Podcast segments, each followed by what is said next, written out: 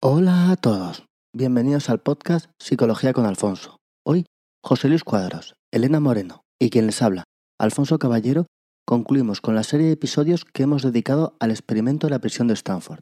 Concretamente, realizamos una crítica a algunos aspectos que cuestionan los resultados del mismo.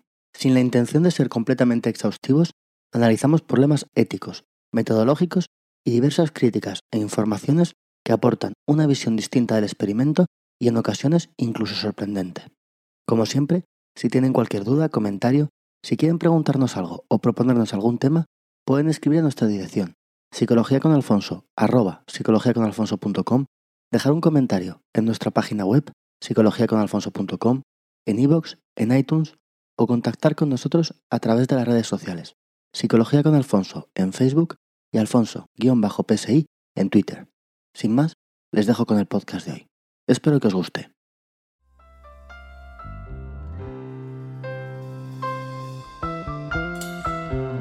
We built our homes on separate rocks. Oh, silly me, that valley's much wider than I thought. I stretched a bridge to bring you closer.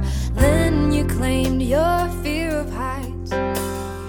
You were hard to find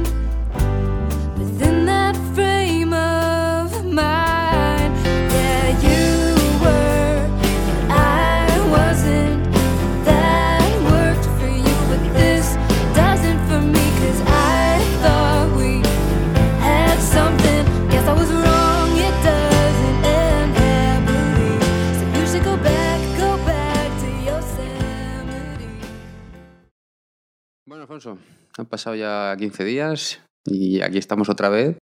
Y por primera vez en mucho tiempo, bueno, estamos aquí con Elena, Buenas tardes a todos. que siempre se agradece una voz femenina en el podcast. Hoy vamos a hacer el podcast que nos faltaba para completar toda la serie del, del experimento de la prisión de Stanford. ¿Y lo cuál que vamos es a hacer ese? va a ser la crítica al experimento de la prisión. Que hay muchas cosas que criticar y muchas cosas que realmente, incluso después de tanto tiempo y tanto escrito sobre él, pues no están muy claras. Sí, bueno, yo creo que me he despachado a gusto ir criticando a lo largo de todos estos capítulos, pero bueno. Eh, veremos algunas críticas que hemos ido haciendo, cómo realmente son, pues son muy claras, son críticas que hay que realizar. En cualquier caso, como siempre, recordar que estamos hablando del experimento de la prisión de Stanford. Ya llevamos unos cuantos episodios de la serie, ya sabéis que el que no lo haya escuchado, pues ahí están.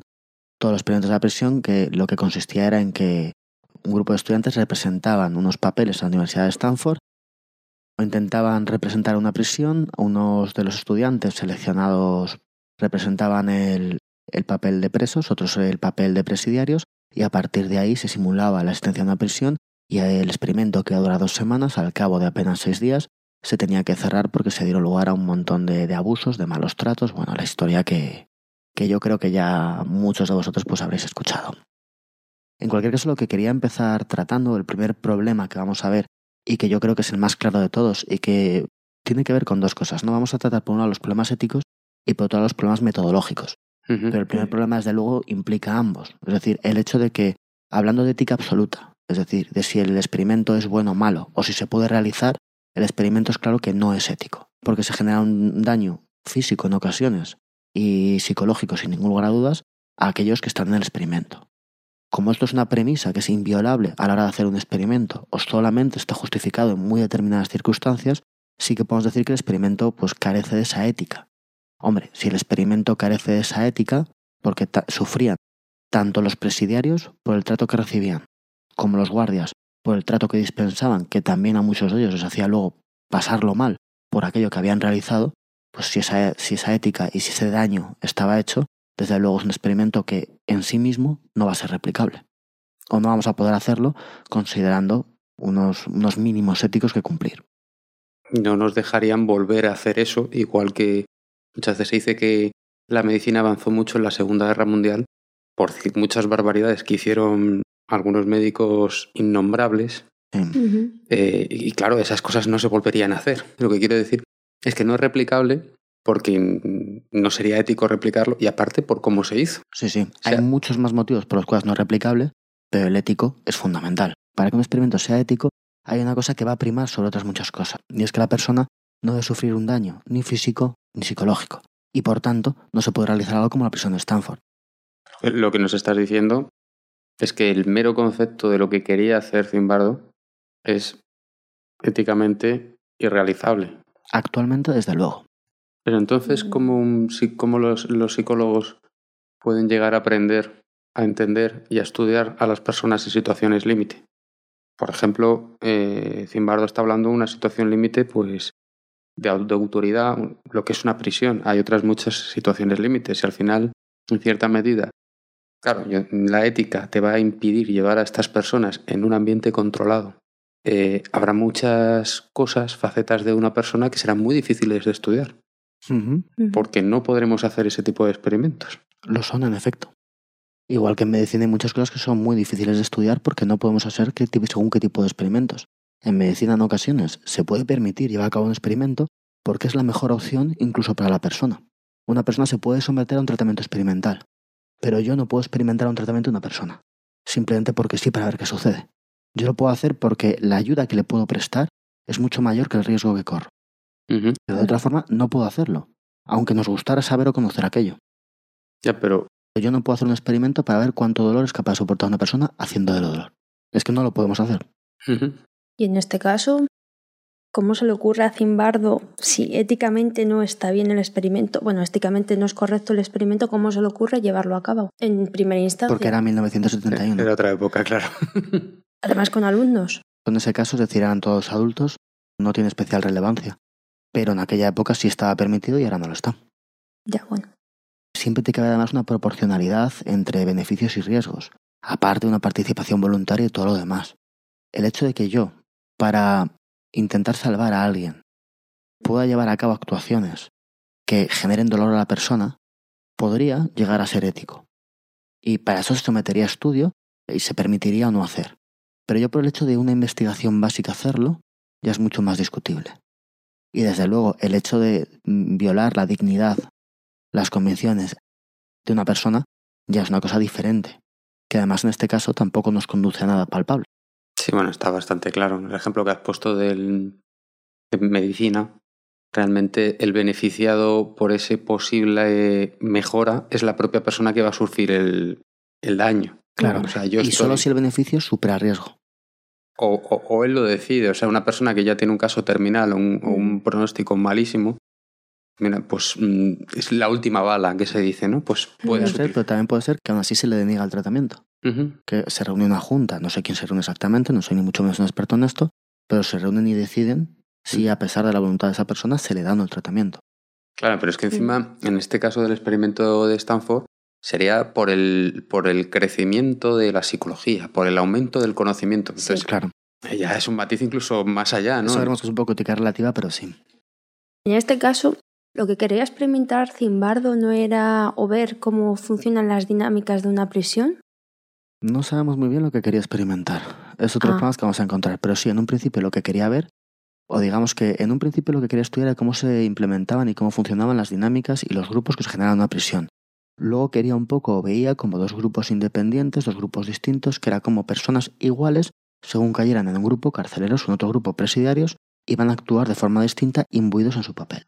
Ah, entonces no era solamente ver lo de la dinámica de las relaciones en una prisión. Mm, sí, pero bueno, cosas más concretas quizá, pero sí.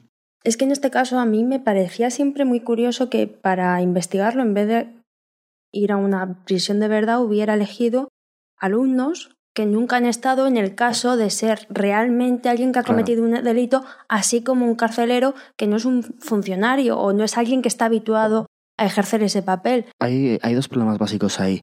El primero de todo es que no tienes ese acceso a una prisión de verdad. No puedes monitorizar y seguir a esas personas durante todo ese tiempo. Y el segundo de los casos es que en una prisión de verdad, cada uno de los que allí están tiene su historia. Y por tanto, digamos que dentro de las dificultades de plasmar esto o intentar captar los detalles de esto, allí sería imposible controlar todo tipo de variables extrañas. Al final no fue fácil controlarlo aquí, no se controlaron, pero desde luego es el problema que tenían. Entonces por eso lo hizo de esta forma. Él quería estudiarlo además, una de sus ideas era gente normal metido en el papel, porque de esa forma él quería ver que esto era la influencia del contexto. Si mete a gente que ya está allí, pues ya no es solamente la influencia del contexto, sino que habrá otras muchas más. Si es una persona normal metido en el papel, Lo que estás diciendo es que él realmente no quería estudiar una prisión. Eh, Claro. Que quería ver cómo todas estas cosas que hemos estado viendo de cómo te lleva el entorno, cómo el papel te, te posee. Claro. Quería, digamos, representar la prisión, pero sin todo lo que conlleva para intentar aislar algunos factores. De todas formas, discutiremos sobre exactamente qué quería, que aún no lo sabemos. Pero otra cosa que a mí me llama la atención, que viene un poco al hilo lo que estás diciendo, es, bueno, en cierta medida no lo hacemos una prisión, aparte de por lo que has dicho, de que no era exactamente una prisión lo que quería estudiar, sino cómo personas normales se metían en esas situaciones. No lo hacemos una prisión porque yo no puedo controlar todos los parámetros, porque hay muchos parámetros que se me escapan. Lo primero de todo porque no le van a dejar. Bueno, Tengámoslo claro. también, también es verdad. si hubiera podido. Si hubiera podido. Pero Seguramente lo habría hecho, es lo que quiero decir. También, ah, bueno. Pero lo que quiero decir es que luego él, como actuó estando en su propio experimento, desde mi punto de vista, metía ruido a más no poder. No, no aislaba va- variables. Es, venga, más cosas, más cosas, más cosas. Por supuesto. Entonces, cuando tú, cualquier persona que hay- haya hecho un análisis estadístico o un análisis de datos, no haya que hacer nada de, de- de matemáticas ni de ciencia. Si tú quieres ver, eh, tú tienes 27 interruptores, si quieres ver qué interruptor enciende la luz, vas encendiendo uno a uno. Vas parámetro a parámetro. No, hay- ahora estos 5, ahora otros estos 7, ahora 28. Ujú. No, tienes que ir parámetro a parámetro. entiendo, pues hoy nos metemos con nos metemos con los problemas metodológicos del experimento. Lo que tú me estás diciendo es que si nosotros tenemos esto, hagamos el experimento de la presión de Stanford como si fuera física. Yo tengo unos parámetros, voy a controlar todos los parámetros que yo pueda externos. Evidentemente nunca podemos controlar todos. Yo me voy al CERN, hago un vacío y alguna particulilla se me va a colar. Pero bueno, puedo contar con ello. ¿Qué es lo que pasa? Que desde luego esto no lo podemos hacer así. Yo no puedo meter a 18 personas, decirles que olviden cómo son, decirles que olviden cómo piensan, decirles además que no se preocupen por las cámaras, no se preocupen por las personas, no se preocupen por lo que sucede alrededor, y que lo único que van a hacer es recibir estímulos y dar respuestas. Esto no lo podemos hacer. Sí. Seguramente nunca podamos hacerlo. Hay otro problema al que nos enfrentamos, que muchas veces en estas cuestiones, y de hecho se ve durante todo el experimento, que realmente contamos cosas concretas, cosas que han pasado, cosas curiosas. Es que tampoco podemos cuantificarlo. Esta persona ha reaccionado contra el sistema. Bien, ¿qué le damos? ¿Un 6 o un 7 de reacción? Si no puedo cuantificarlo, no voy a poder compararlo, ¿no? No voy a poder hacer tampoco un análisis estadístico si no tengo esta cuantificación. Estamos hablando que la mayor parte de las variables que tenemos aquí son mucho más cualitativas que cuantitativas, lo cual impide una interpretación que realmente es estadística. Si tenemos una suma de parámetros estadísticos, por ejemplo, de cómo eran las personas antes del experimento o después del experimento, de en qué factores o cómo variaban los rasgos de personalidad de las personas. Eso sí, porque ahí podemos pasar test, que no obstante son test relativos, se refieren siempre a una media, y de eso sí que lo tenemos. El problema es que cómo podríamos controlar, cómo podríamos poner un número a la violencia que emplean los carceleros. Hombre, Bueno. no se podría poner un número, pero sí hay escalas que se pueden hacer. O sea, tú- yo soy más de... Pero haríamos una escala que sería incomparable con cualquier otro experimento.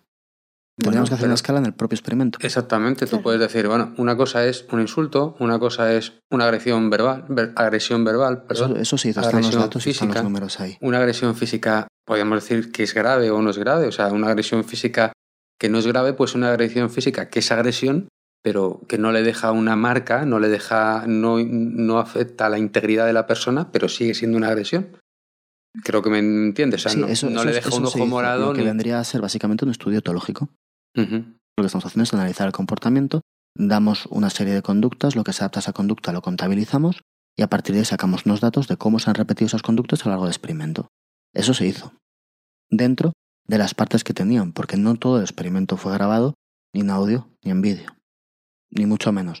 Pero dentro de la parte que tenían grabada hay estudios sobre, por ejemplo, cuánto tiempo dedicaban los presos a hablar y de qué hablaban. Aparecía. Sorprendentemente, Ujú. por ejemplo, el 90% del tiempo más del 90% de los presos hablaban de la prisión. Prácticamente no dedicaron ni un instante a hablar de fuera de la prisión, ni siquiera cuando entraron. Eso se hace. ¿Cuál es el problema? Que son datos que no se pueden sacar. Tú los tienes, los registras y ahí están. Pero no puedes sacarlos del experimento, porque no puedes compararlos con otra situación o con otro experimento. Entonces te encuentras con ese problema. ¿Cuál es la cuestión? Que más que un experimento, que hemos visto que esto no es replicable, el factor ético es fundamental para impedir la replicabilidad del experimento. Además de todo esto, ¿qué hago? ¿Construyo otro sótano de Stanford? ¿Tengo que replicar el experimento sin luz? ¿Tengo que replicar el experimento con la misma ropa o indumentaria? tengo que replicarlo en la misma época histórica, que va a ser importante y lo veremos. Venimos de un ambiente donde en las prisiones hay revueltas, venimos de un ambiente donde la gente tiene una idea de lo que es una cárcel, que es distinta a la, la idea que puede tener hoy la gente que es una cárcel. Entonces todo esto hace que sea irreplicable. Mucho más que un experimento, podríamos decir que pues, no, pues es un experimento de campo, una experiencia de campo. ¿Cuál es el problema? Que cuando tú haces un estudio de campo, tú estudias una condición real. Y esto no es una condición real, es una cuestión generada. Entonces se queda entre medias. A esto yo voy a añadir el papel de Zimbardo como director de del experimento, como en qué lugar queda. Porque estamos viendo que... Otro de los grandes problemas metodológicos que tiene es que el mismo director de experimento Claro. se introduce en el experimento, sí, sí. Además se introduce de una forma bastante Muy patente, activo. sí, y muy activa además. Sí, sí, sí, sí. O sea, si, si vamos a ver, es decir, si consideramos esto como un experimento serio, en el cual yo tengo unas variables intervinientes, eh, porque, por ejemplo, a nadie se le ocurre y no podemos medir un efecto de este tipo de estudios sin tener un grupo donde no se haga el experimento. O grupo se haga de de, forma distinta. Un grupo de control. Para medir, es decir, se implica en el experimento. Hombre, es que en un experimento de este tipo no solamente tengo los grupos de control, sino además los investigadores que están en esos grupos de control, pues normalmente llevamos un doble ciego. No saben qué grupo les ha tocado más allá de las normas o que les hayan dicho. Desde luego, problemas metodológicos podemos ver todos los que queramos. Y en efecto tenemos que concluir que desde luego no puede ser un experimento en el sentido clásico del término. Pues no, no tenemos otra opción.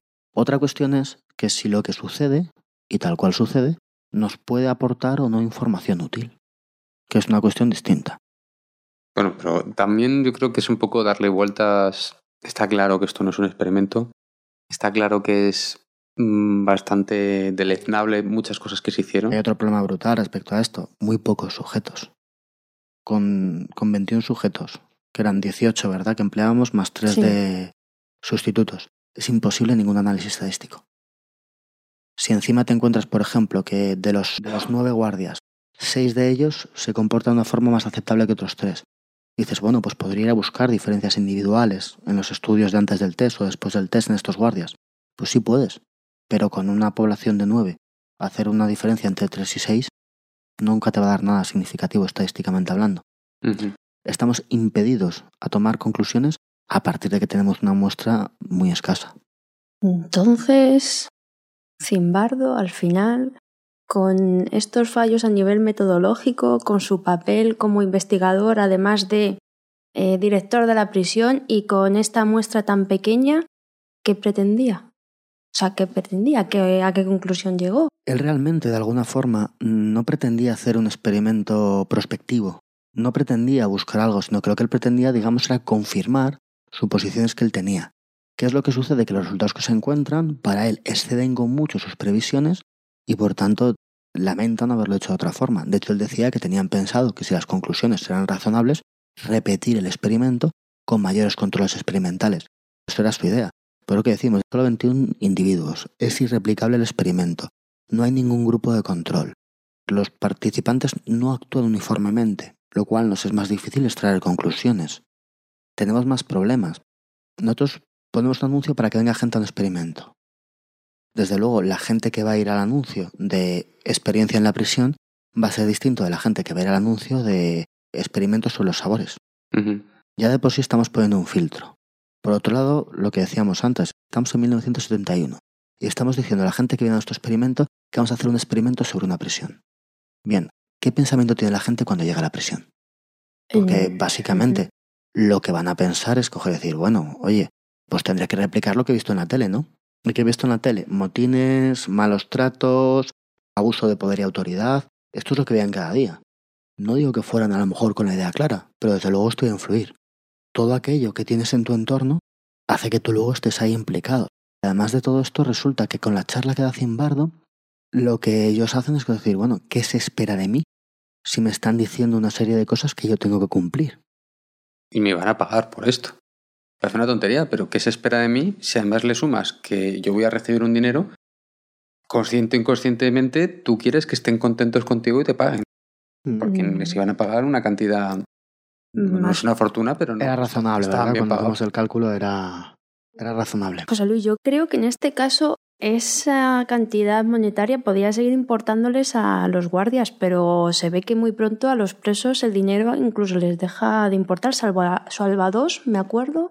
Creo recordar que solamente dos dijeron que se seguirían quedando con el dinero y continuarían con el experimento cuando dos, les preguntaron. dos de los presos, algunos de los, de los guardianes, que cobraban todos, recordémoslo, Ujú, algunos de los guardianes de hecho querían que el experimento durara un poco más.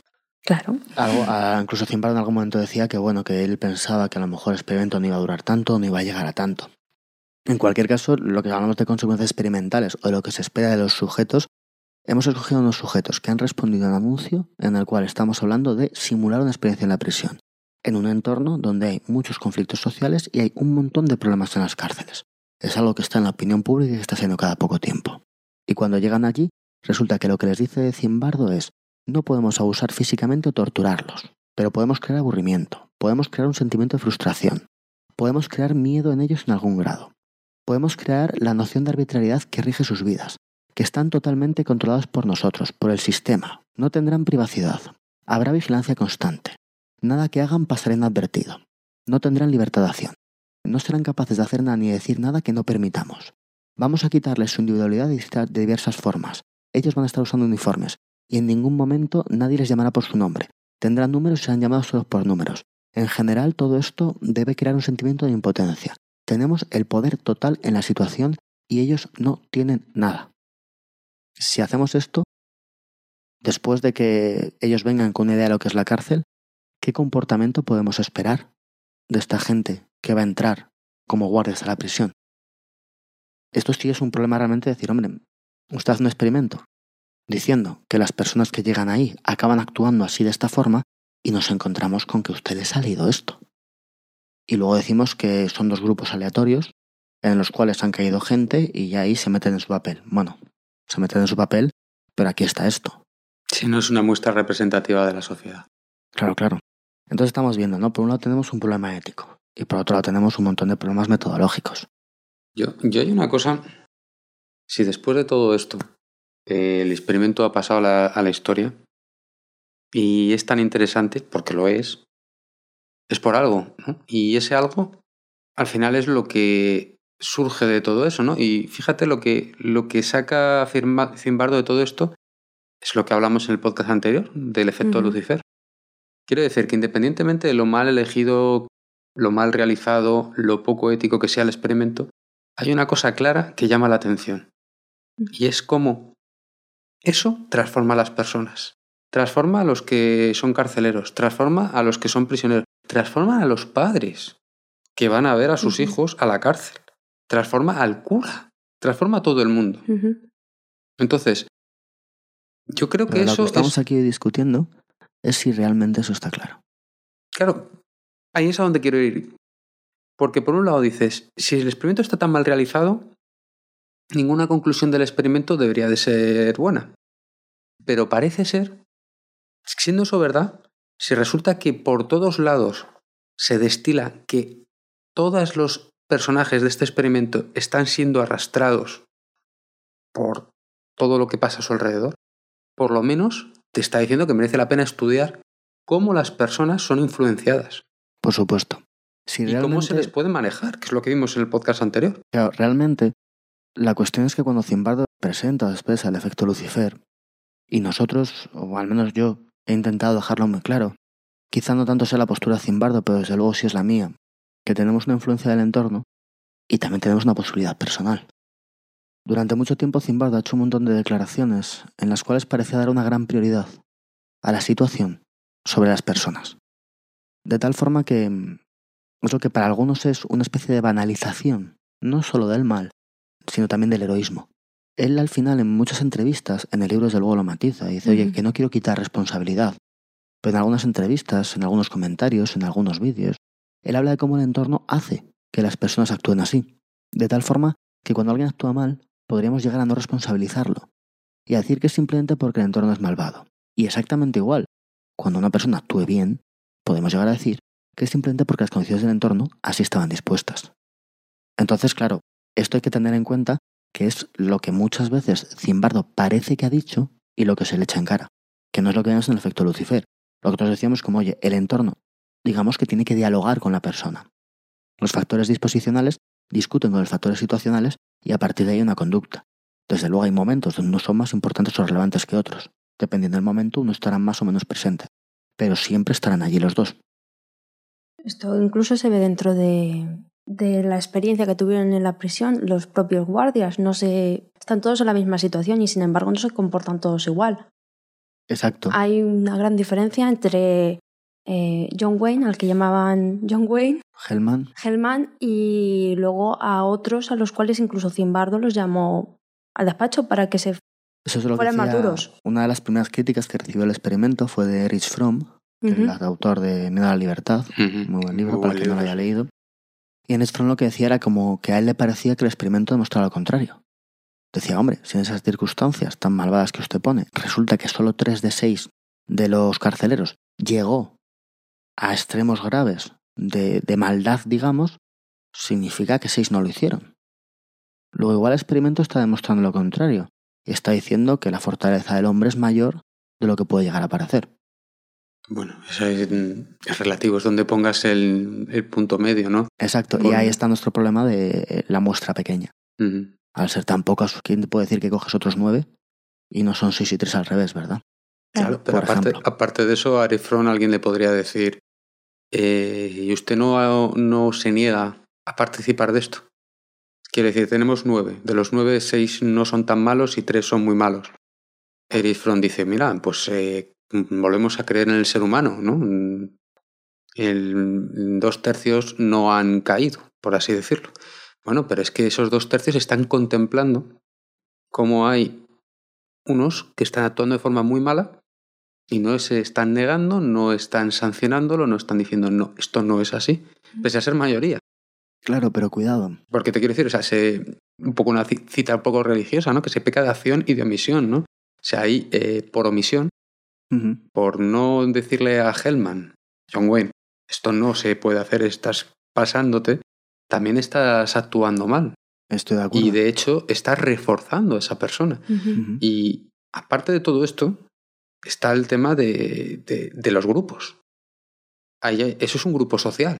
Más pequeño, más grande, es un grupo social. Y habrá una persona que será un líder, habrá personas que serán seguidores, habrán personas...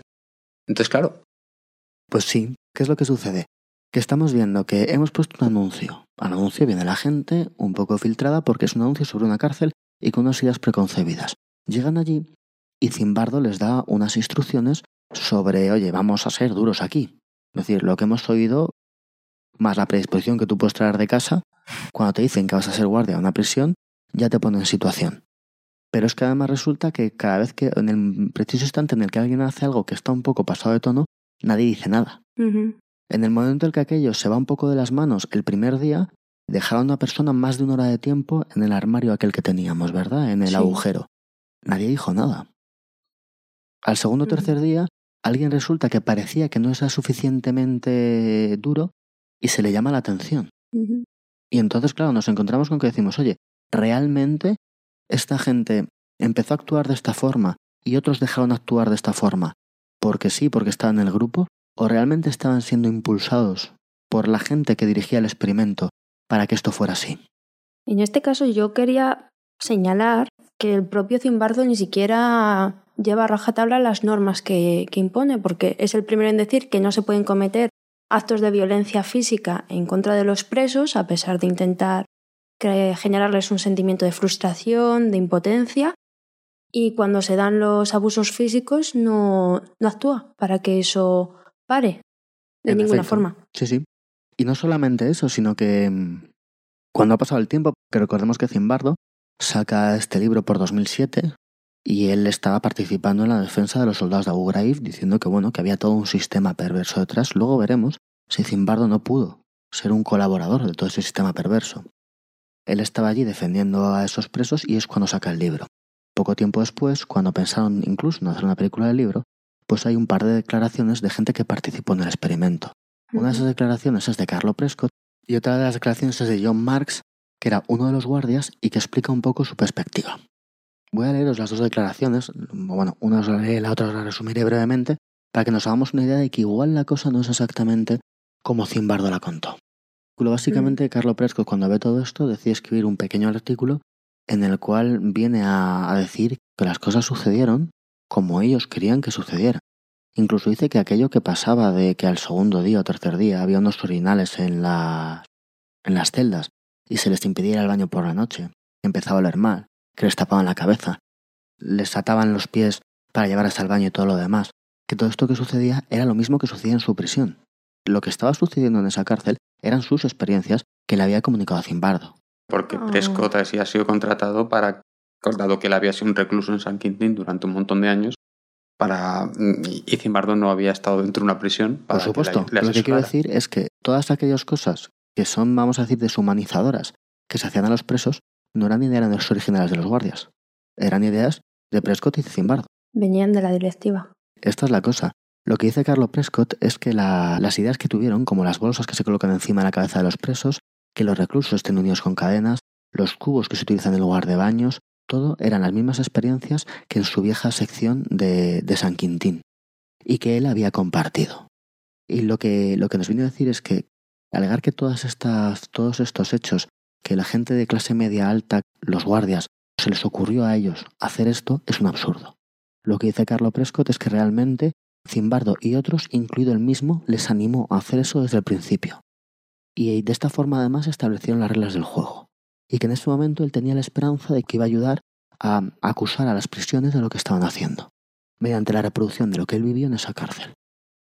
Y dice que en retrospectiva, cuando lo ve, dice que todo aquello lo echó a perder, es decir, él se siente que todo lo que hizo lo hizo mal y que realmente aquello no era más, él no fue más que un cómplice involuntario de un ejercicio te- teatral que absuelve convenientemente la responsabilidad personal de la gente que toma decisiones.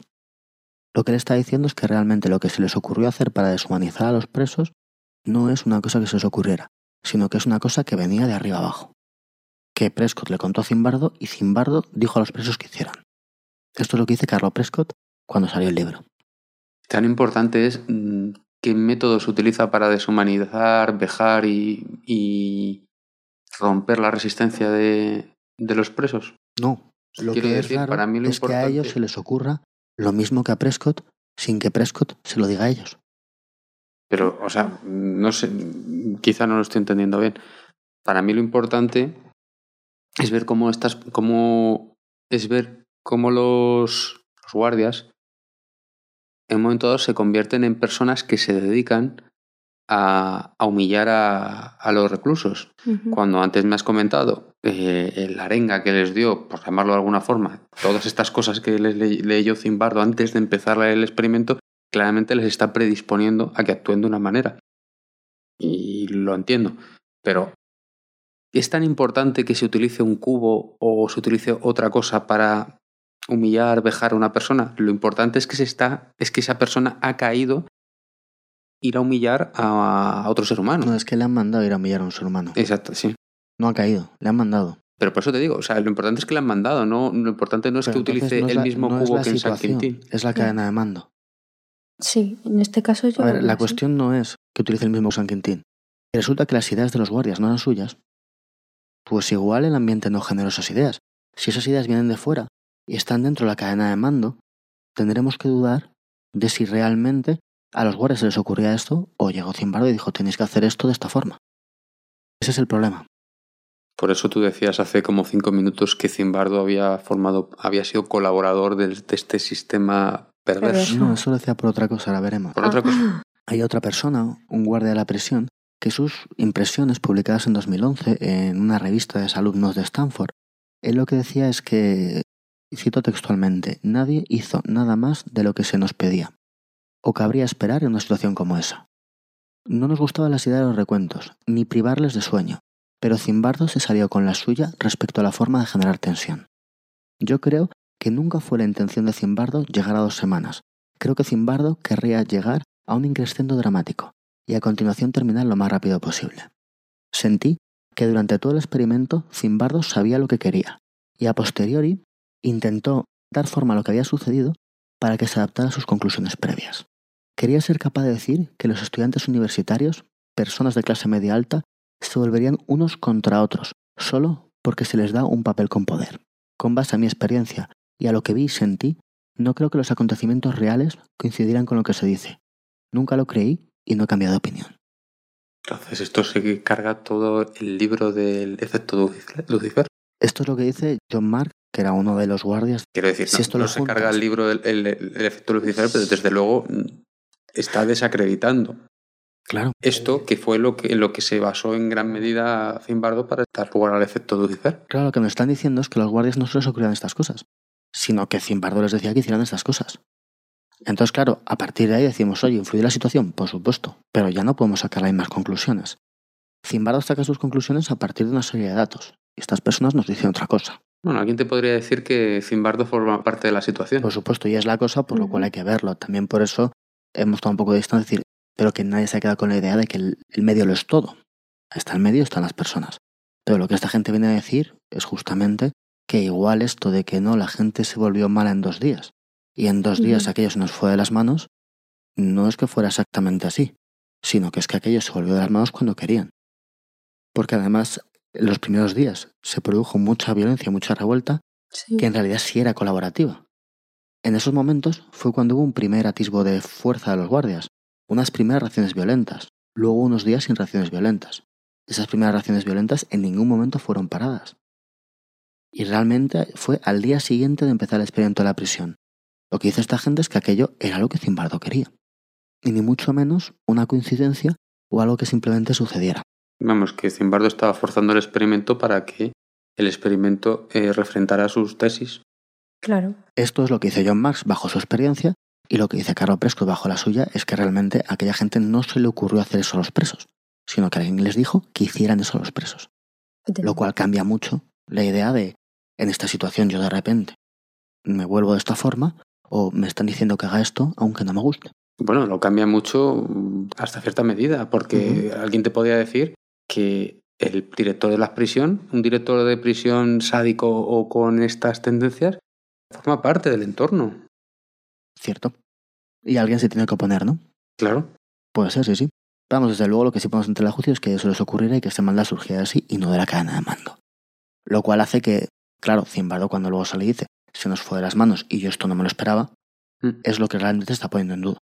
No, no, eso está claro, Claro, que, no, son. que, no es, que no es verdad. Pero lo que sí es cierto es que ante esa situación se podía haber actuado de distintas formas y nadie levantó la voz. Un montón de gente que no hizo absolutamente nada, ¿verdad? Claro. A mí es- esa es la parte que a mí me parece más interesante, ¿no? Porque, porque sí, o sea, porque hay otras muchas cosas que, por todo esto que nos estás contando, que parece como más, todo más turbio, más, no se sabe exactamente qué ha sucedido. Turbio en el sentido... Estamos, igual que hemos contado el experimento y hemos contado lo que viene a ser el efecto Lucifer o cómo es la idea, que yo creo que es muy interesante y creo que esto no invalida esa idea. Tampoco esto la demostraba en un principio. Tenemos que darnos cuenta de esto. Si estamos diciendo que el experimento como tal no podemos llamarlo experimento y que desde luego ese experimento no demuestra nada, el hecho de que el experimento sea cierto o no no tiene por qué invalidar las, las ideas que vienen después. Porque las ideas que vienen después es la teoría de alguien sobre cómo surge el mal. Y luego la validaremos o no, veremos si sirve o no. Pero desde luego la teoría no se basa únicamente en el experimento ni solo en el experimento. Es decir, que una cosa no invalida a la otra. No lo confundamos tampoco. Pero tenemos más problemas con todo esto. Otro de los problemas que tenemos es, si os acordáis, cuando, cuando uno de los presos se le detuvo, pues él era un preso que, que pensaba publicar en una revista alternativa de, de por allí de Stanford. Quería publicar un artículo sobre que el ejército estaba financiando el experimento de Zimbardo.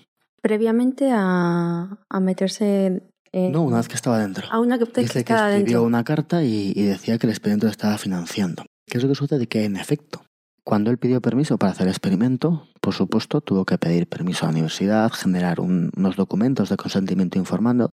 Por supuesto tuvo que pedir una aprobación al organismo que financia su, su investigación. Ese organismo es la Oficina de Investigación Naval, un organismo que depende del ejército. ¿Qué es lo que sucede? Que hay una diferencia entre lo que Zimbardo dice, que estudiaba en el experimento, y el nombre que le pone al experimento, y lo que la escuela naval estaba financiando. Cuando Zimbardo hace el experimento, pues él presenta un, un estudio, no presenta un informe al, al organismo. Y el informe lo llama algo así como factores de tecnología personal que influyen en el comportamiento disruptivo entre reclutas eh, militares. Ujú. Y Zimbardo lo que explica es que apoyado por una beca del gobierno de la Oficina de Investigación Naval, quiere estudiar el comportamiento antisocial en las cárceles, las dinámicas de las prisiones, todo lo demás. Ahora, ¿qué es lo que el Departamento de Defensa está pagando? La investigación que financia, ¿qué nombre recibe? recibe el nombre de variables individuales y grupales que influyen en la excitación emocional, la violencia y el comportamiento. Ah, ¿Qué es lo que sucede? En la guerra de Corea se pone en marcha una iniciativa del ejército americano que lo llaman programa SERE, que es supervivencia, evasión, eh, resistencia y, y fuga, para ayudar a los soldados a resistir. De tal forma que ellos lo que pretendían era implementar qué tipo de medidas que tenían que tomar o qué tipo de entrenamiento tenían que tener los soldados para cuando cayeran presos bajo el enemigo fueran capaces de resistir. Claro, cuando tú investigas esto, igual que se puede dedicar para enseñar a tus, a tus soldados a resistir, un propósito defensivo, también se puede dedicar a importunar a los soldados contrarios, un propósito ofensivo. Esto es lo que Zimbardo dice que en ningún caso sabía que se utilizaba. entonces lo que los datos que nos acabas de dar, nos acaba, no, lo que nos viene a decir un poco es que el gobierno lo que estaba financiando era una especie de Otra cosa. Bueno, sí, buscar formas de poder desestabilizar a una persona, ¿no? El, el programa SERE se supone que era un programa que era para una cuestión defensiva y se supone que a partir de 2011 pasó a formar parte pues de lo que luego se ha utilizado en prisiones como Abu Ghraib o como lo que se ha utilizado en Guantánamo. Es decir, el experimento de Zimbardo se acabó utilizando en parte para ver cómo hay que generar situaciones y cómo tienen que actuar los soldados para extorsionar a los prisioneros. A mí esto me sorprende y, y hasta cierto punto no me lo creo. Mm, Quiero decir, una persona que se mete a una guerra se puede meter por muchos motivos. Tiene una forma de ser. O sea, no tiene nada que ver el grupo humano que tenía Zimbardo con el grupo humano que se puede presentar alguien en Guantánamo. Privación de sueño. Eh, bueno, a ver, mm, sí, sí, a ver, que es, es un ser humano, estoy de acuerdo que... Pero va a ser muy distinto. A ver, de todas Yo- a mí no me cabe duda que los propios militares saben más que Zimbardo de, un instante. de ¿eh? todas estas De tipo todas de formas, cosas. Vamos a ver, nos estamos hablando de 1979 y estamos hablando de que es posible, no lo sabemos. Bueno, al final sí, o sea, el, el organismo sí lo utilizó, es decir, desde luego el experimento de Zimbardo fue financiado con dinero militar. Estamos diciendo que se utilizó el estudio de Zimbardo para esto. No estamos diciendo que el estudio de Zimbardo fuera la base de esto. Son cosas distintas. O sea, no queremos decir que lo que hizo Zimbardo fue, ay, pues ahora cojo este protocolo y lo aplico aquí, ni mucho menos.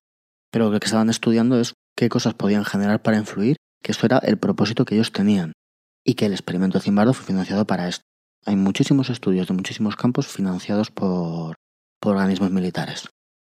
La cuestión es, vale, pero si estamos diciendo que cabe la duda y que hay gente que estuvo allí que dice que realmente los abusos partían de arriba para abajo y resulta que el organismo que está financiando esto está interesado en esos abusos, ese es el problema. Claro, claro. ah, Yo es lo que te quería decir antes, que si estás diciendo que están buscando en el ejército estadounidense formas de poder eso, destabilizar a una persona de alguna forma, O proteger a o soldados. proteger a sus propios soldados para darles eh, técnicas para resistir ante ataques de este tipo, eso se une a lo que hemos visto antes de que Carlo Prescott, que es un colaborador y un guardia, dan testimonio en el cual se sienten en cierta forma manipulados por el propio Zimbardo.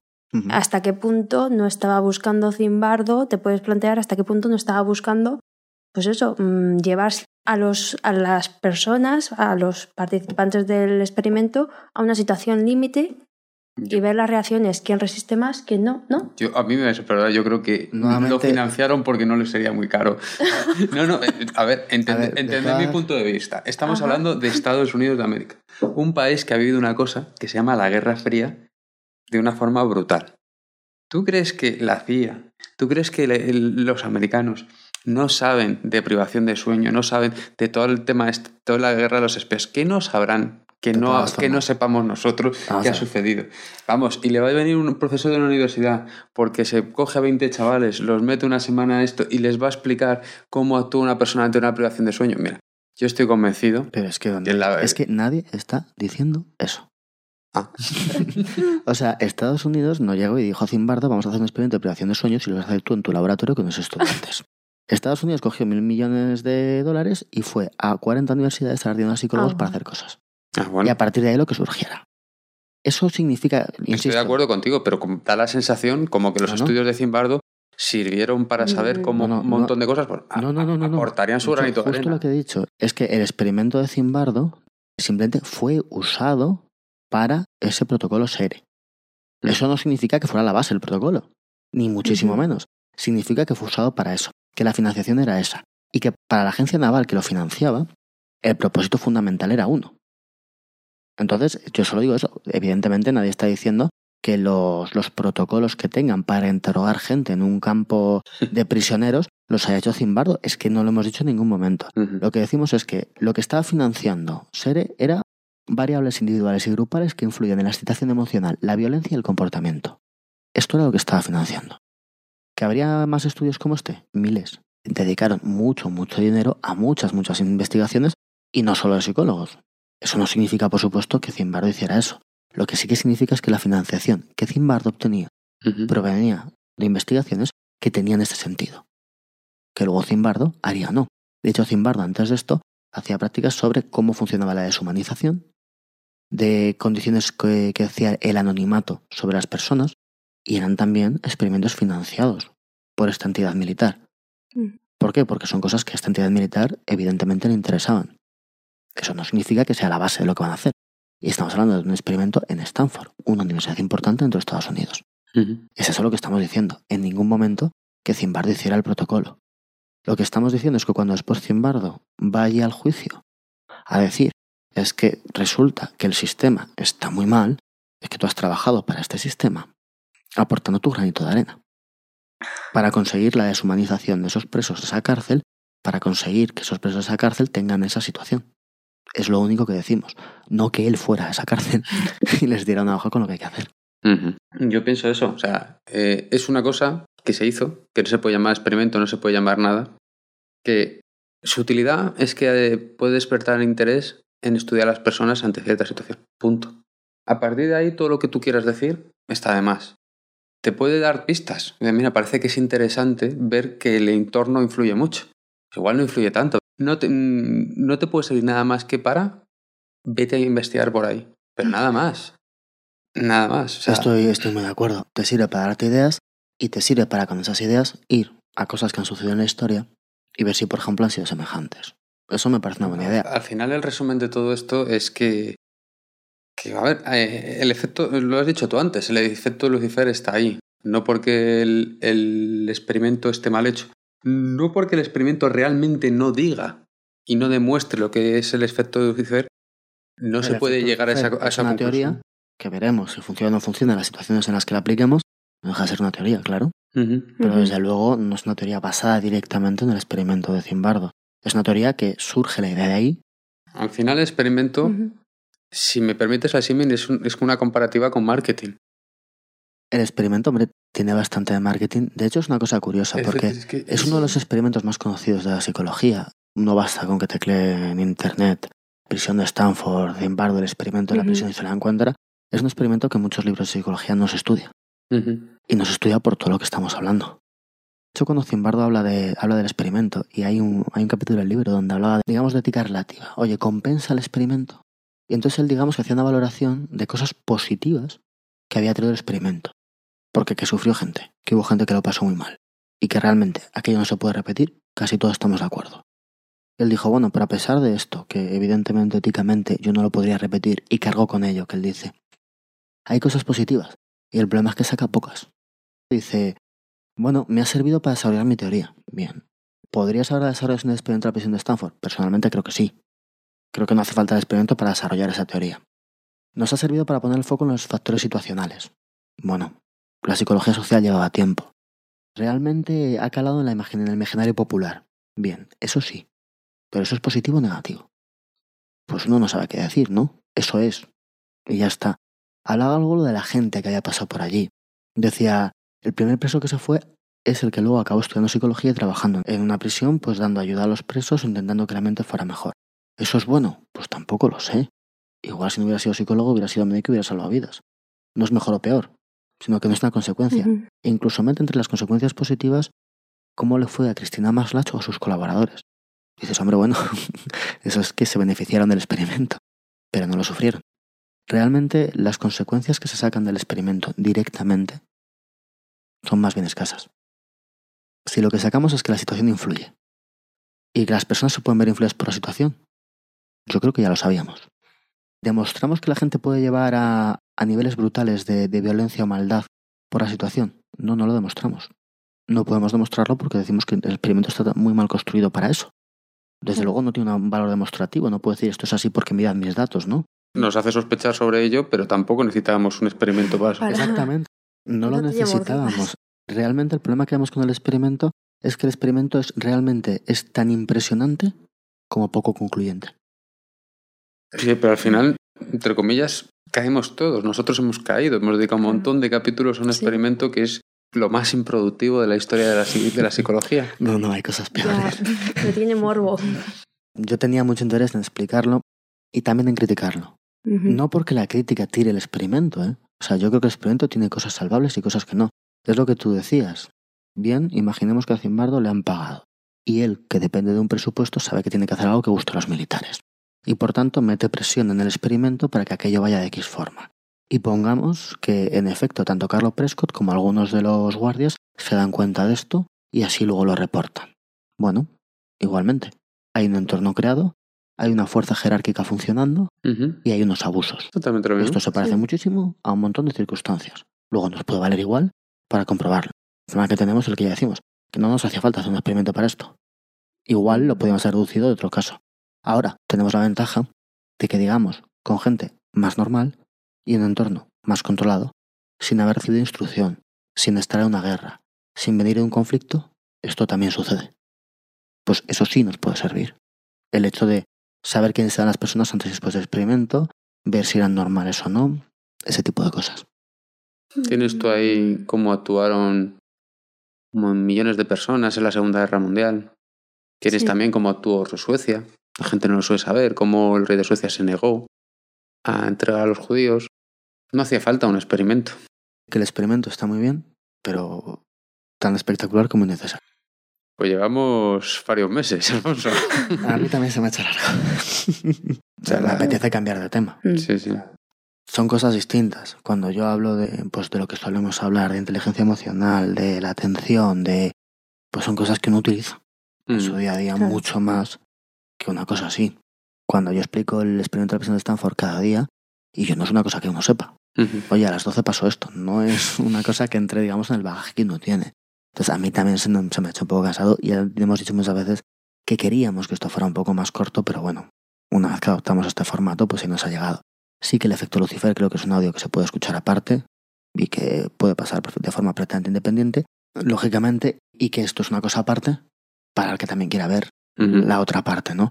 Porque también, quizá no, no venga mucho al caso, ¿no? Pero a veces también tenemos que desmitificar algunas cosas de según qué experiencias o según qué experimentaciones. Este experimento puede ser todo lo famoso que queramos, pero no demuestra nada. Es, por ejemplo, como el experimento de Milgram. El experimento de Milgram, aquí lo contamos y dijimos cuáles eran los datos y qué es lo que sucedía. Cuando uno llega y dice que el experimento de Milgram demuestra que las personas ceden ante la autoridad, bueno, esto no es lo que dijo Milgram. Milgram dijo que en algunas condiciones el 36% de las personas ceden a la autoridad. Esto no es todas las personas ceden a la autoridad. Este tipo de cosas que a veces sacan de conclusiones cuando simplificamos mucho las cosas, también hay que evitarlas a veces. Sí, a mí el máximo exponente de esto es el la regla de no me acuerdo el nombre El 93, 7, el 7% de la comunicación es, exactamente, me has leído la mente. es verbal. Me la has leído de forma no verbal. Claro, pues es- este tipo de cosas pues a veces son interesantes. Es decir, este experimento que demuestra, este experimento no puede demostrar nada. Igual que el 97% de la comunicación es mentira que sea no verbal. Veamos, un poco sí tener esa idea. Igual, es decir, aquí, igual que hemos, que hemos estado viendo lo que Zimbardo dice el experimento, aquí vemos lo que otra gente dice el experimento. Cuidado. Ujú. Yo no estuve allí. Vosotros sé que tampoco. Yo no sé si Caro Prescott dice o no la verdad. Yo no sé si John Max dice o no la verdad. Yo no sé si Zimbardo dice o no la verdad. Esto tengámoslo en cuenta. Pero dado que hemos explicado todo el experimento, también veamos la parte, la visión crítica del mismo experimento. Que me parece que como mínimo es algo que tenemos que hacer. Para acabarlo ya de una vez. Ujú. Pues está. Cerrar el ciclo. Y cerrar así, cerrar todo el ciclo. Pues nada, cerrado queda.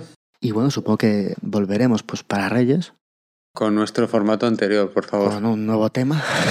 ya no sé un nuevo formato, ¿no? Pero un nuevo tema, ¿verdad? Sí, vamos. eh, a mí ya sabéis que me gustan lo- los experimentos, pero me gusta que sean cosas aplicadas. Yo esto lo, lo he hecho porque ahora ya puedo estar siete meses sin experimentos sin Sí, que te sí.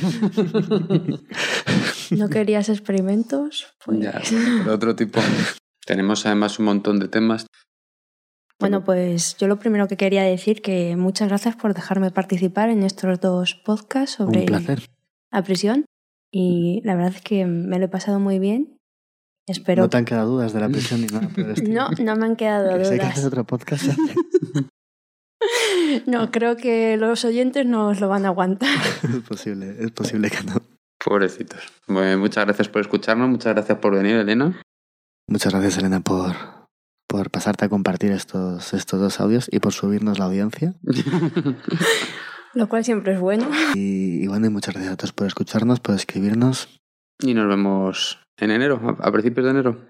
Tomarnos un poco de descanso navideño, que al final entre unas familias, otras familias y todo lo demás, aquí es sobre complicado. Grabaremos, no obstante, en Navidades. Ujú, Y para enero, pues nuevo podcast, pues entiendo que sobre el 7, el 10, una cosa así. ujú. Estás pendiente y eso, después de, después de Reyes, pues, pues allí tendremos nuevo podcast. Un saludo. Un saludo a todos. Un saludo a todos.